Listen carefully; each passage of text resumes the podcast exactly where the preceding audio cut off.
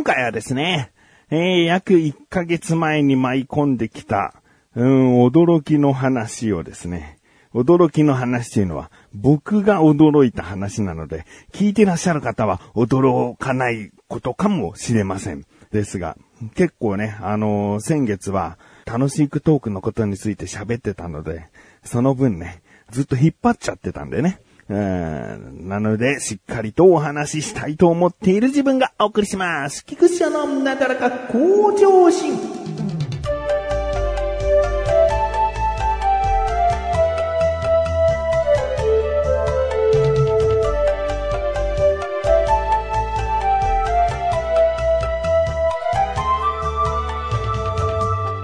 はい、どうも。えー、ということでですね、もう率直に何かと言いますと、学校の先生一日やってみないかというお話ですね。えー、もう最初こういただいた時は、笑っちゃって、なんかありえないだろうっていう思いで、すごくなんかもう笑けてきちゃって、この僕がみたいな。うーん、で、ね、何の先生ってことですよ。一日だけですからね。うん。あの、この音声番組を作るにあたってですね、えー、生徒に何かこう話せることがあれば話してもらいたいんだけどなーっていうオファーでした。うーん、まあ、かれこれ僕もね、こういった音声配信活動をですね、16年近くですね。正確に言うと、なんだ、16年半とかかな。うん、になるんですけれども、まあやってきましたね。うん、長くやってきた。でも、長くやってきたことだけが、まあ僕の中での唯一の取り柄というか、うん、じゃあその間どういう実績を積んだんだといえばね、特にないわけですよ。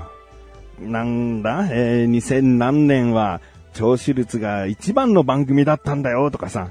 なんかとあるテレビやラジオ番組に取り上げられて評価されたんだよとかさ、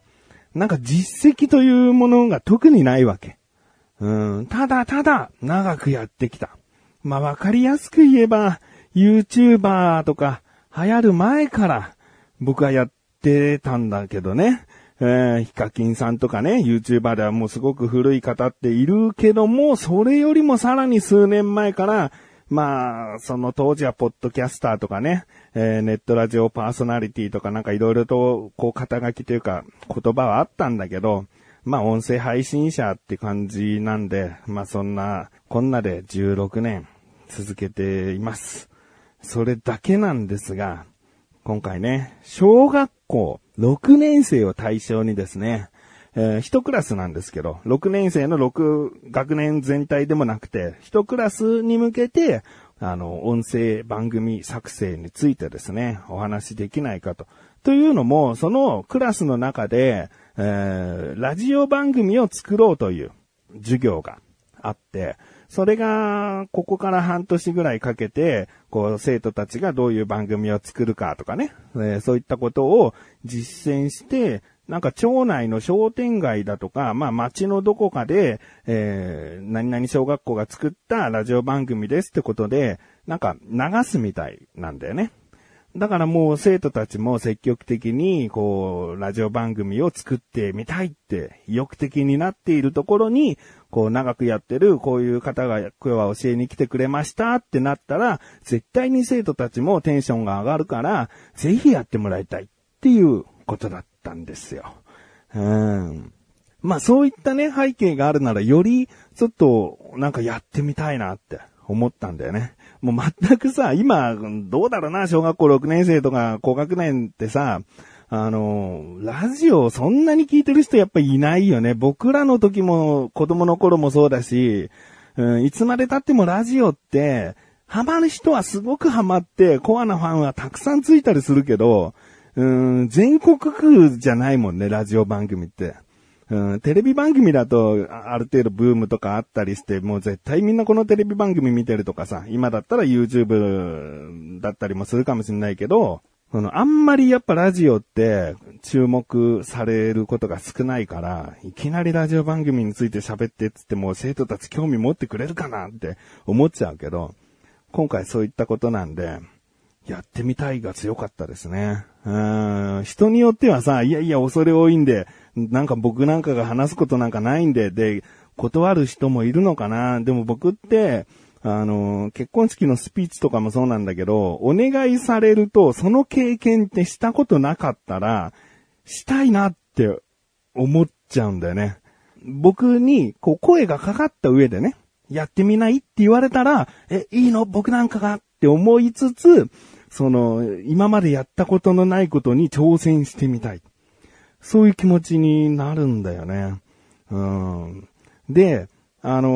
オファーしてくださった方が、一人じゃなくてもいいよって。一緒にやってるシバンちゃんっていう人も呼んでもいいし、奥さん呼んでもいいし、とにかく、まあ、僕が中心に、こう、何か教えることができるのであれば、何人体制でもいいので、っていうことだったんだけど、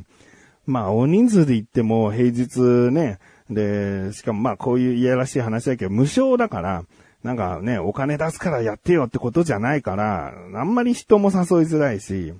その中で僕が唯一やっぱ選んだ一人っていうのがシバンちゃんでしたね。小高とすごい悩んだんだけど、僕が、まあ言っちゃうとちょっとこの人の話が聞こえない時がたまにあるんで、それを即座にサポートしてもらえるのはシバンちゃんだったりするんだよね。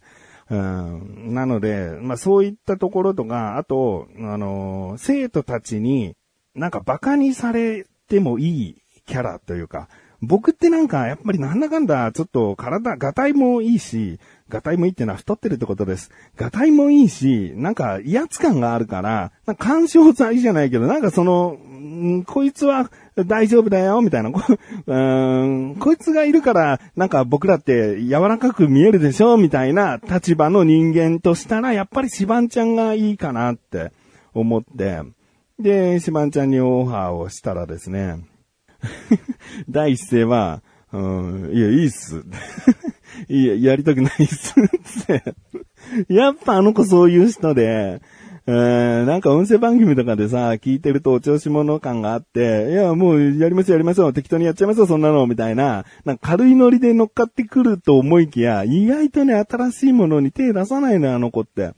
だから、なんか別に人前に立ちたくないし、みたいな。うん、やったことないし、みたいな。消極的なんだよね。だからこそ僕みたいな性格があの子を引っ張り上げて、ああいった楽しいトークとかをやってきたっていうところはあるんだけど、で、あの子は、まあ、やったらやったらいい経験でした。楽しかったです。よかったっすね。って、すげえ前向きな感想をいつもくれるから、今回だって絶対そうだと思って、あの、誘ったわけですよ。だけど、やっぱりいいっす、いいっすって、第一声は断っってきたんだけど、うん、そうか。でもまあ今回ばっかりは無理やり誘ったって平日だし、わざわざ仕事を休んでもらうというか仕事の休みを調整してもらわなきゃいけないし、まあまあまあ本当に難しいならいいけどねっていう感じではいたんだよね。だけど、しばんちゃんがしばらく話してると、わかりました、やりますって。もうなんかこれを断ったら、あんたに一生ぐちぐち言われそうだってあんたに一生ぐちぐち言われるぐらいだったらやりますつって。あの、協力してくれることになったんだよね。えー、実際、まあ、その、授業の内容としたら、シバンちゃんが必須かっつったら、本当にそうではないようにするつもりだったんだけど、でもせっかくシバンちゃんが来てくれるってことであれば、シバンちゃんありきの、なんかこういったこともしようかな、みたいなことが、どんどんこう、自分の頭の中でできて言い上がってきて、で、一つの、こう、プリントをですね、作りました。ざっくり言うと、ラジオのいいところとか、あと番組作りでこういう役割があるんだよとか、で、番組の内容ってもうこんなにいろんな種類があって、もう自分の好きな番組を考えて作り上げることができるんだよ。なんかラジオって言うとただ話す番組とか、うーんなんかお知らせする番組みたいな。なんかそういったね、固定観念というか、いろんな番組を作ることができるんだよっていうのを教えていきたいなと思って。で、まあもちろんこの、そういった部分はもう知ってるよっていう部分かもしれない。もうラジオ番組を作ろうとしてるクラスだから。うん、で、その後はゲストトークとテーマトークを、あの、生徒たち交えたり、生徒たちだけでやって、えー、僕らがこうした方がもっと人に伝わりやすいかもね、とか、なんかそういった部分とかも教えられたらな。えー収録の注意点、収録のテクニックとかを入れながら、一緒に実践でね、えー教えていけたらいいなと思ってね。こういったのを僕考えまして。オファーしてくださった方は、本当に自由に、あのやっていいんでって言われて、うん、1時間半ぐらいを、うん、で、まあまあ、僕の中ではこういう風に組み立てられたんで、それを送ったら、もうそれで、ぜひって言ってくれて、いやー、なんか、どんどん形がね、想像の中でこう見えてきて、まあ、実際行ったらね、生徒たちのテンションはこんなだったとかね、すごくこうやりやすかったとか、いろいろあるかもしれないし、僕の想定した、シミュレーションした通りの、こう、こと運びではいかないかもしれないけどね。でも結構ね、車の中とかでも、こう、ぶっ通しで、こう、シミュレーションしてみたりして、で、時間が、あ、これはこんぐらい話すことになるんだとかね。それぞれの部分でね、話が何分かかるなっていうのも全部メモして、またこうまとめてっていうことをしてね。えー、やっております。まあこれ聞いてくださった方はどう思うかな？えへへ、お前がやんのかよって思うのかもしれないです。まあまあ、あのー生徒たちにも決して、こうなんか上からじゃなく、僕らもそんなに言う、そんなにとかもう全く有名ではないし、あの、教えていくっていう立場じゃないかもしれないんだけど、自分たちの中で、あ、これはいいなとか、あ、これは全然参考にならねえやっていうのを選んでもらって、えー僕らよりも、どんどん有名になれるような番組をですね、このクラスで作った以外に、個人でなんか作ってみたいなって思えるような人が、クラスの中でもう数人でも出てきてくれたら、僕は嬉しいなって思うんですよね。だそれを、まあ最後に生徒にも伝えていきたいなって。うんまあ音声番組ってやってて楽しいし、その聞いてもらえる人がいた時の喜びってすごいあるから、だこういう趣味というかね、趣味で終わっても僕は、僕は終わっちゃってるようなもんなんだけど、趣味で終わっちゃってもいいし、これがもしかしたらビジネスチャンスにつながる可能性もあるし、人に知ってもらうきっかけのツールになるかもしれないし、可能性はね、小学校6年生なんで、可能性は無限だと思うんだよね。だからやってみたいと思ったらぜひやってみたらいかがですかっていう、えー話をしていきたいなと。決して偉そうにせずね、えー教えられることは、そういった部分かなって思いました。こういうことをですね、えー7月の、まあ、約1週間後にですね、えーやってきますので、次回結果というかどういった感じだったかお話しできるかできないかの 時期だな。ちょうど微妙な部分。もしかしたら、もう一周挟んで、今回の話した授業がどうだったかっていうお話ししたいなと思っております。エン